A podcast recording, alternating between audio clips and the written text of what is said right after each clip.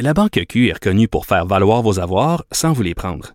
Mais quand vous pensez à votre premier compte bancaire, tu sais, dans le temps à l'école, vous faisiez vos dépôts avec vos scènes dans la petite enveloppe. Hmm, C'était bien beau. Mais avec le temps, ce vieux compte-là vous a coûté des milliers de dollars en frais, puis vous ne faites pas une scène d'intérêt. Avec la Banque Q, vous obtenez des intérêts élevés et aucun frais sur vos services bancaires courants. Autrement dit, ça fait pas mal plus de scènes dans votre enveloppe, ça. Banque Q, faites valoir vos avoirs. Visitez banqueq.ca pour en savoir plus. Pendant que votre attention est centrée sur cette voix qui vous parle ici, ou encore là, tout près ici, très loin là-bas, ou même très, très loin. Celle de Desjardins Entreprises est centrée sur plus de 400 000 entreprises partout autour de vous. Depuis plus de 120 ans, nos équipes dédiées accompagnent les entrepreneurs d'ici à chaque étape pour qu'ils puissent rester centrés sur ce qui compte, la croissance de leur entreprise.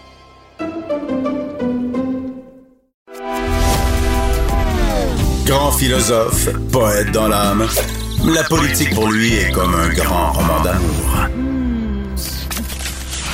Vous écoutez Antoine Robitaille, là-haut sur la colline. Alors, de retour à là-haut sur la colline, sur Cube Radio, toujours Marc-André Gagnon, qui est là avec vous aujourd'hui en remplacement d'Antoine Robitaille. On le voyait encore une fois dans les pages du journal ce matin, les délais dans le système de justice ben, continuent de, de, de s'allonger, euh, notamment pour les victimes. Et on a le cas ce matin d'une victime d'agression qui veut carrément abandonner son recours. Et ça fait réagir le porte-parole du deuxième groupe d'opposition, donc de Québec solidaire, en, en, matière de justice, Alexandre Leduc, qu'on rejoint euh, à l'instant. Euh, bonjour, Monsieur Leduc. Bonjour. Donc, vous pointez du doigt carrément le ministre de la Justice, Simon Jolin Barrette, parce que vous trouvez qu'il y en a trop dans son assiette, si j'ai bien compris. Ben, c'est la seule explication euh, logique à euh, son inaction sur le dossier de la justice. Je ne peux pas croire que ça ne le préoccupe pas. C'est un avocat lui-même. Mais qu'est-ce qui fait qu'il n'y a pas un plan d'action ou, euh, que ce soit sa, soit pas sa priorité numéro un comme ministre de la Justice, de s'assurer que le système de justice, celui qui est, qui est supposé rendre justice, soit pas remis à flot c'est visiblement qu'il y en a trop dans, dans son assiette. Là. Il, Monsieur Jeannet Barrette, il est leader, c'est déjà en soi une très grosse euh, job. Ministre de la Justice, ministre responsable de la laïcité, ministre responsable de la réforme parlementaire, ministre de la Montérégie. Là, on vient de rajouter ministre de la langue française. Ben oui, parce qu'il a, Alors, été, euh, il a été assermenté hier comme ministre de la langue française. Évidemment, ça fait suite à l'adoption du projet de loi euh, 96, donc sur la, la réforme euh, de la loi 101. Et comme vous l'avez mentionné, il est aussi leader du gouvernement, donc ça lui fait plusieurs responsabilités. Et, selon vous, c'est ce qui fait euh, qu'il est incapable de redresser, de remettre le système euh, de justice en ordre. Ben, euh, oui, puis évidemment, euh, c'est pas la seule conséquence de son, de son trop plein d'assiettes. On n'a pas été capable de terminer la grosse réforme du droit de la famille, le projet de loi 2. Hier, le ministre a décidé de cesser l'étude détaillée et de couper en quelque sorte le projet de loi en deux où on était rendu pour en sauver euh, la, première section, si on veut. Mais il y a des gros morceaux sur euh, la gestation pour autrui, notamment, qu'on attendait depuis longtemps, qui va être reporté à la prochaine mouture. Il y a un deuxième volet de la réforme du droit de la famille qui s'en venait de toute façon l'année prochaine.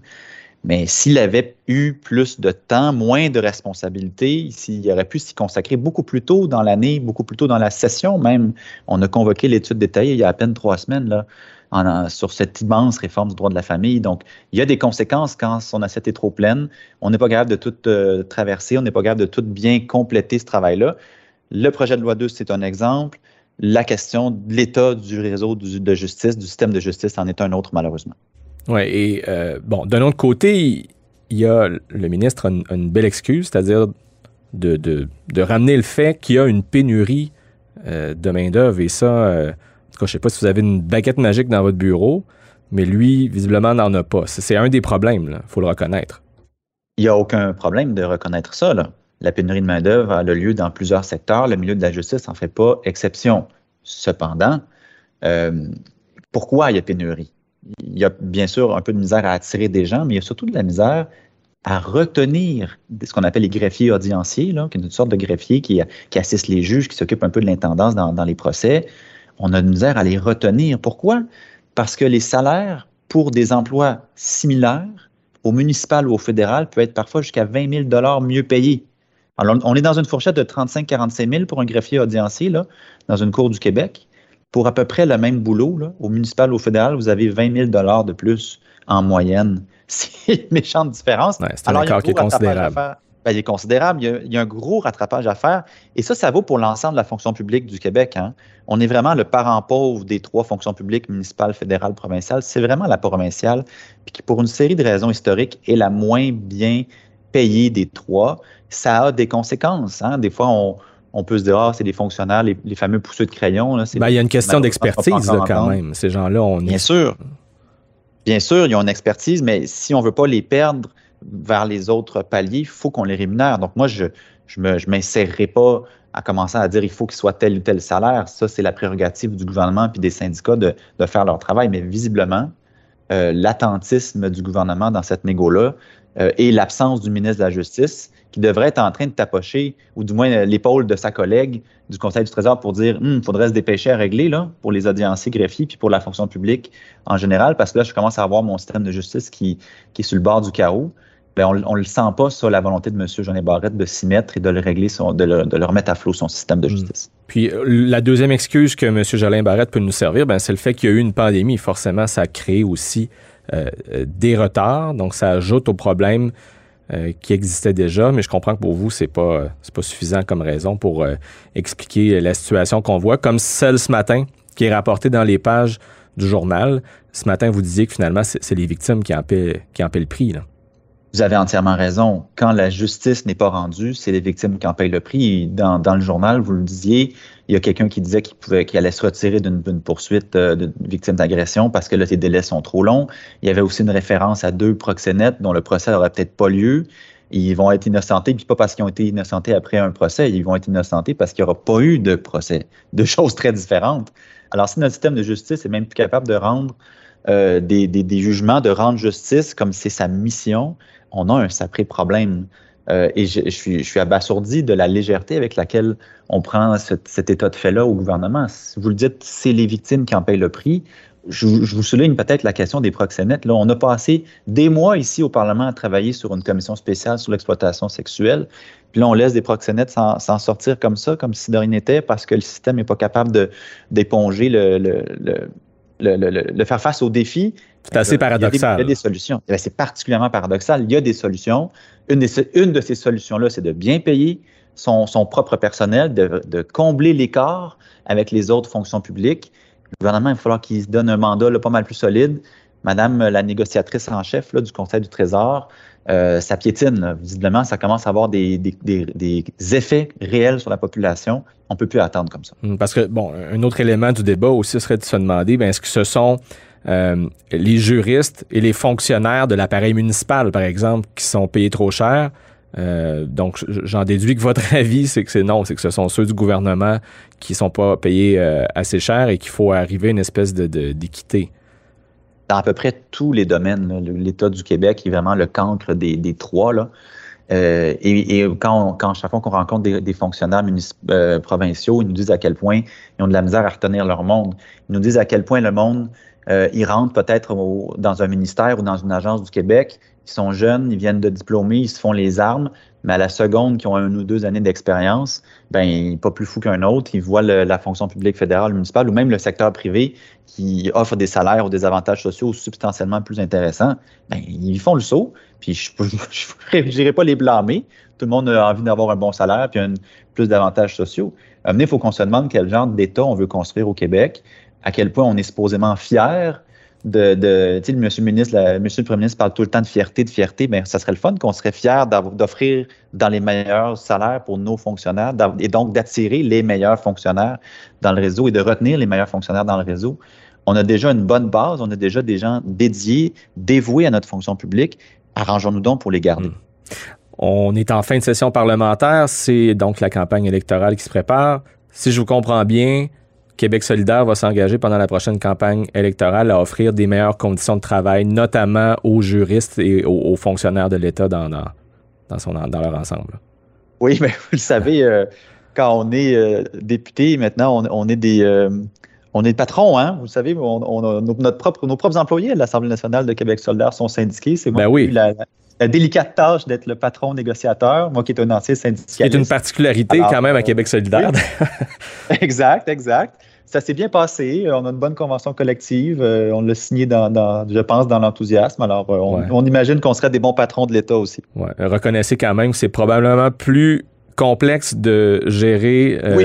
oui. l- un, Ah oui. État au complet que euh, une, une- une- une simple aile parlementaire. Là. Je sais pas si je peux dire ça comme ça. C'est pas, pas que je vais être réducteur, mais euh, reconnaissons que. bien dire comme ça, la comparaison, elle est limitée, bien sûr. Ouais. C'était un petit clin d'œil pour vous dire que oui, on est conscient qu'on est des patrons. Mm. Oui, on est conscient qu'en étant à la tête de l'État, on gère les deniers publics. Mais euh, à la tête de l'aile parlementaire, c'est de l'argent qui appartient au public aussi. Hein? C'est pas de notre Ouais. argent personnel, bien sûr. Alors, on a toujours un souci, bien sûr, de, de- de bien, de bien servir l'État et de bien euh, utiliser les deniers que l'État nous, Mm. euh, nous prête ici. Au début de notre entrevue, vous avez énuméré la longue liste de responsabilités, de tâches ministérielles que, que, que doit porter Simon Jolin Barrette. Euh, bon, on, on arrive en fin de législature, c'est la fin de mandat, on vient de le dire, il y a une élection euh, devant nous. Il ne faut pas s'attendre à un remaniement ministériel pour les quelques semaines qui restent, quelques mois qui restent à ce gouvernement euh, d'ici euh, l'élection. Mais je vous pose la question suivante. Est-ce qu'un ministre de la Justice au Québec devrait avoir pour seule responsabilité celle de ministre de la Justice, compte tenu de l'ampleur de la tâche et du dysfonctionnement, finalement, dans, lequel se trouve notre système à l'heure actuelle? Écoutez, je ne sais pas si ça devrait être son unique responsabilité, mais depuis trop longtemps au Québec, on, prend la justice comme un, un petit dossier. Hein, ça, ça fait rarement les manchettes pendant une campagne électorale. Ça fait rarement les manchettes euh, en général, je vous dirais même pendant l'année. Puis on a toujours tendance à prendre la justice comme un petit dossier secondaire qui est un peu en bas de la pile, des priorités. Euh, ça donne un résultat comme celui qu'on vit en ce moment. Tu sais, on, on attend, on attend d'être rendu devant un état de fait qui est, qui est chaotique, qui, est proche de la rupture de service. Et là, on s'y plonge, là, on le met en haut de la pile. Euh, fait je pense qu'une personne dans un, dans un prochain gouvernement qui serait ministre de la Justice devrait s'y consacrer, pas trop empiler de dossiers, pas trop empiler de dossiers de manière générale de toute façon. Mais euh, vous le savez, je suis pas euh, chef de parti, c'est pas moi qui va distribuer les Mhm. dossiers si jamais Québec solidaire prend le pouvoir. Alors, euh, je ne me prononcerai pas trop sur les détails exacts de, de quel dossier pourrait être jumelé ou pas, mais vous avez raison de dire qu'il faut que la justice soit euh, un dossier prioritaire, qu'il soit primordial et que la personne qui s'en occupe ait toute l'énergie et toute la liberté de s'y consacrer là, le plus possible à temps plein. Ouais, mais chose certaine, j'ai comme l'impression que ce sera un enjeu, en tout cas, de la prochaine campagne électorale. Je comprends votre prudence de ne pas vouloir vous avancer euh, à la place de votre chef. Alexandre Leduc, je vous remercie beaucoup. Vous êtes porte-parole donc du deuxième groupe d'opposition de Québec solidaire euh, en matière de, de justice, accessoirement aussi député de la circonscription d'Hochelaga, Maisonneuve. Merci, à une prochaine. Merci, bonne journée. Bye bye. Et c'est ainsi que se termine cette édition de Là-haut sur la colline à Cube Radio, édition du 2 juin 2022. Marc-André Gagnon qui était là en remplacement d'Antoine Robitaille. Donc c'était un plaisir d'être là pour vous servir. Merci d'avoir été des nôtres. N'hésitez surtout pas, comme à l'habitude, à diffuser vos segments préférés sur vos réseaux. Et à demain, puisque je serai encore là à la barre de l'émission. Et ce, avec beaucoup de plaisir. Sur Twitter, vous pouvez me suivre à commercial MA Gagnon JDQ. Soyez du rendez-vous demain. En plus de Rémi Nadeau, il y aura Alain Laforêt de TVA Nouvelle pour faire un retour sur cette semaine mouvementée de fin de session parlementaire.